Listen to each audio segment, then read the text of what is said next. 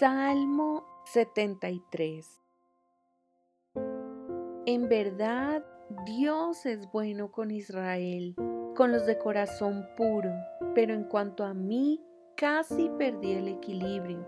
Mis pies resbalaron y estuve a punto de caer porque envidiaba a los orgullosos cuando los veía prosperar a pesar de su maldad. Pareciera que viven sin problemas, tienen el cuerpo tan sano y fuerte, no tienen dificultades como otras personas, no están llenos de problemas como los demás, lucen su orgullo como un collar de piedras preciosas y se visten de crueldad. Estos gordos ricachones tienen todo lo que su corazón desea, se burlan y hablan solo maldades, en su orgullo procuran aplastar a otros, se jactan contra los cielos mismos y sus palabras se pasean presuntuosas por toda la tierra.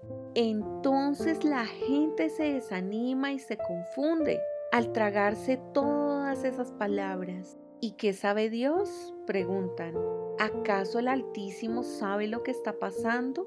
Miren a esos perversos. Disfrutan de una vida fácil mientras sus riquezas se multiplican Conservé puro mi corazón en vano, me mantuve en inocencia sin ninguna razón. En todo el día no consigo más que problemas. Cada mañana me trae dolor. Si yo realmente hubiera hablado a otros de esta manera, habría sido un traidor a tu pueblo. Traté de entender por qué los malvados prosperan, pero qué tarea tan difícil.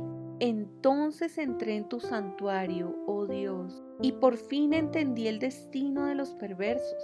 En verdad, los pones en un camino resbaladizo y haces que se deslicen por el precipicio a su ruina. Al instante quedan destruidos, totalmente consumidos por los terrores.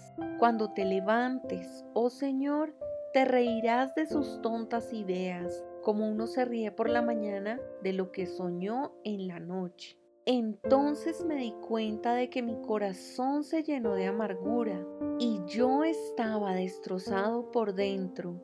Fui tan necio e ignorante. Debo haberte parecido un animal sin entendimiento. Sin embargo, todavía te pertenezco. Me tomas de la mano derecha, me guías con tu consejo, y me conduces a un destino glorioso. ¿A quien tengo en el cielo sino a ti?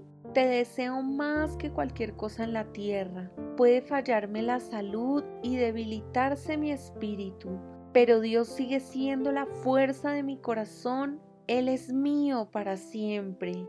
Los que lo abandonen perecerán, porque tú destruyes a los que se alejan de ti.